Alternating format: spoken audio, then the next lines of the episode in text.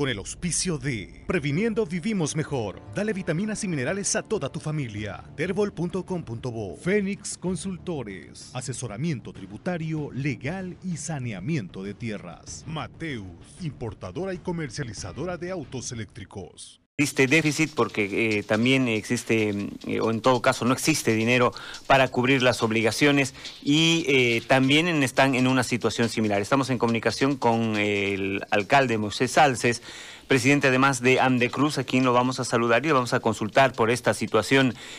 alcalde, bienvenido otra vez en emergencia a los municipios cruceños.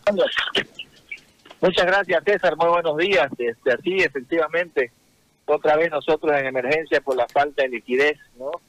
Bueno, esto lo sabíamos, nosotros simplemente hemos dado un comper, espacio, un tiempo para que este nuevo gobierno pues pueda sentarse y designar sus directores, viceministros. Sabemos que no hay recursos, pues vamos a ver ahora, ¿no? Como otra cosa es con guitarra, dice, ¿no? Así que Esperemos que este, nos puedan soluciones a la falta de liquidez de los gobiernos municipales.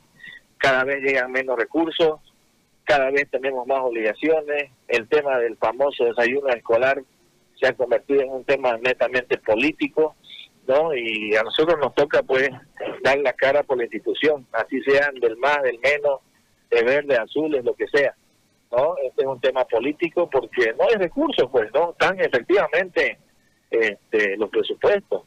Pero creo yo de que este, eh, esperemos que el gobierno nos atienda y que nos pueda dar solución a la falta de liquidez. Por ejemplo, no hay recursos para los de aguinaldo y es un cumplimiento de ley. ¿Qué vamos a hacer muchos alcaldes? Vamos a tener que eh, cometer delitos, estar procesados por el Ministerio de Trabajo. Entonces creo que este es un tema muy delicado de, de César y esperemos tener respuesta del gobierno central.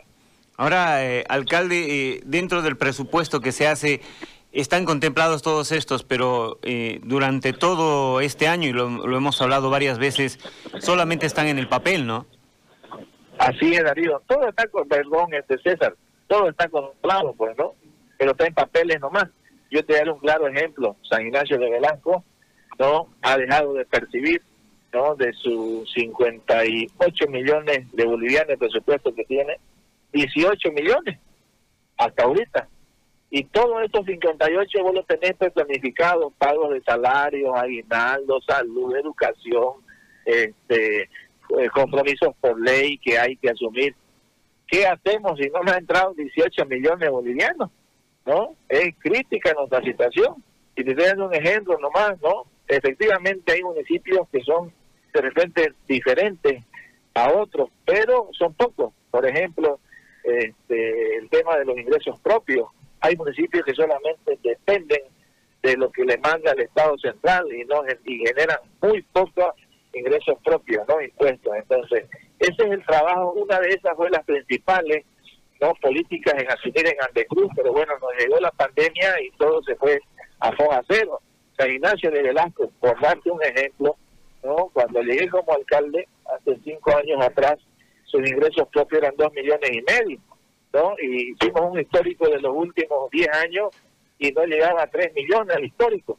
Hoy estamos recaudando 7, ya llegando a 9, ¿no? Con toda la implementación de positivas que se han hecho, ¿no? Este, eh, regular, de que los ingresos vayan a ser transparentes a través de los bancos y no así un funcionario público. Y todo, y tenemos una como se dice, una baraja de normativas para poder este, generar ingresos propios. Pero hay muchos municipios pues que no se han dedicado a eso, ni a su catastro, ¿no? Ni, ni a su mancha urbana, y hoy son las lamentaciones. Pero bueno, esa es una tarea, ¿no? Para poder este, hacer en el futuro, ¿no? Que los municipios generen sus propios ingresos y seamos dueños y señores de nuestros propios recursos porque incluso los mismos recursos que llegan a través de IH por prestación tributaria son limitados y te dicen para qué, para qué usarlo y para qué no usarlo. Entonces, creo yo de que esta es una tarea para los próximos candidatos, las próximas este, elecciones, en poder generar los propios ingresos. No es fácil, no es sencillo, porque a veces este, la gente eh, reniega cuando dicen nos meten la mano al bolsillo, pero cuando ven obras, cuando ven que sus impuestos todos sus ingresos están generados en obras y desarrollo, pues la gente nos paga con mucho gusto y con mucho amor y cariño. Entonces, en este sentido, no nosotros hoy nos toca exigir. Hay municipios que realmente dependen del, centralismo, ¿no? Y, y hoy nos toca exigir para poder cumplir. Y bueno, sabemos nosotros que ha sido uno de los grandes problemas a esta situación el tema de la pandemia, ¿no? Pero bueno, creo yo de que el gobierno tiene que entender y darnos una solución, por lo menos a los temas de aguinaldo. Los otros compromisos de UPRE, Fondo Indígena, ellos tienen contratos y tienen que cumplir, porque tienen convenios, sí o sí, sea el gobierno que sea. Tienen que buscar los recursos donde sea para poder cumplir con los convenios firmados con los alcaldes. Ahora, alcalde, eh, justamente hablando de ese tema, eh, el conflicto que se había generado con eh, los constructores, ¿se ha podido resolver o, vamos a tener que seguir esperando que este gobierno comience a reactivarse para buscar esos recursos? Bueno, yo creo de que te decía un comienzo, nosotros hemos hecho una pausa por el tema de que eh, se puedan acomodar. Es una transición, es un nuevo gobierno, ¿no? En otras palabras, pero son los mismos que saben cómo está la economía, porque ellos la dejaron y saben. O sea, no nos vamos a hacer también los OPA, ¿no? Pero creo de que en el tema de poder eh, dejar que se asienten, que establezcan sus direcciones, su viceministerio, pues este hoy les va a tocar, ¿no? Eh, como se dice, responder a las exigencias que ya las veníamos hace exigiendo hace más de un año. Entonces, no es nuevo para ellos.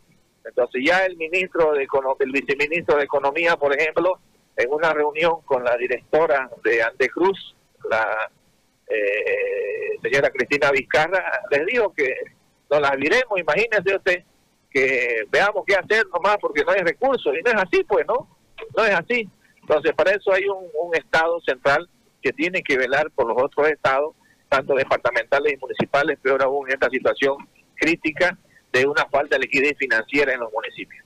Ahora, lo que va a faltar es tiempo, alcalde, porque, a ver, eh, el tema de los médicos, el tema de salarios, el tema de los constructores, a esto se suma ahora el desayuno que, exige la población, el tema de los aguinaldos, esto va creciendo, eh, el déficit va creciendo y cómo afrontar eh, lo que falta de, gestión y además la próxima gestión.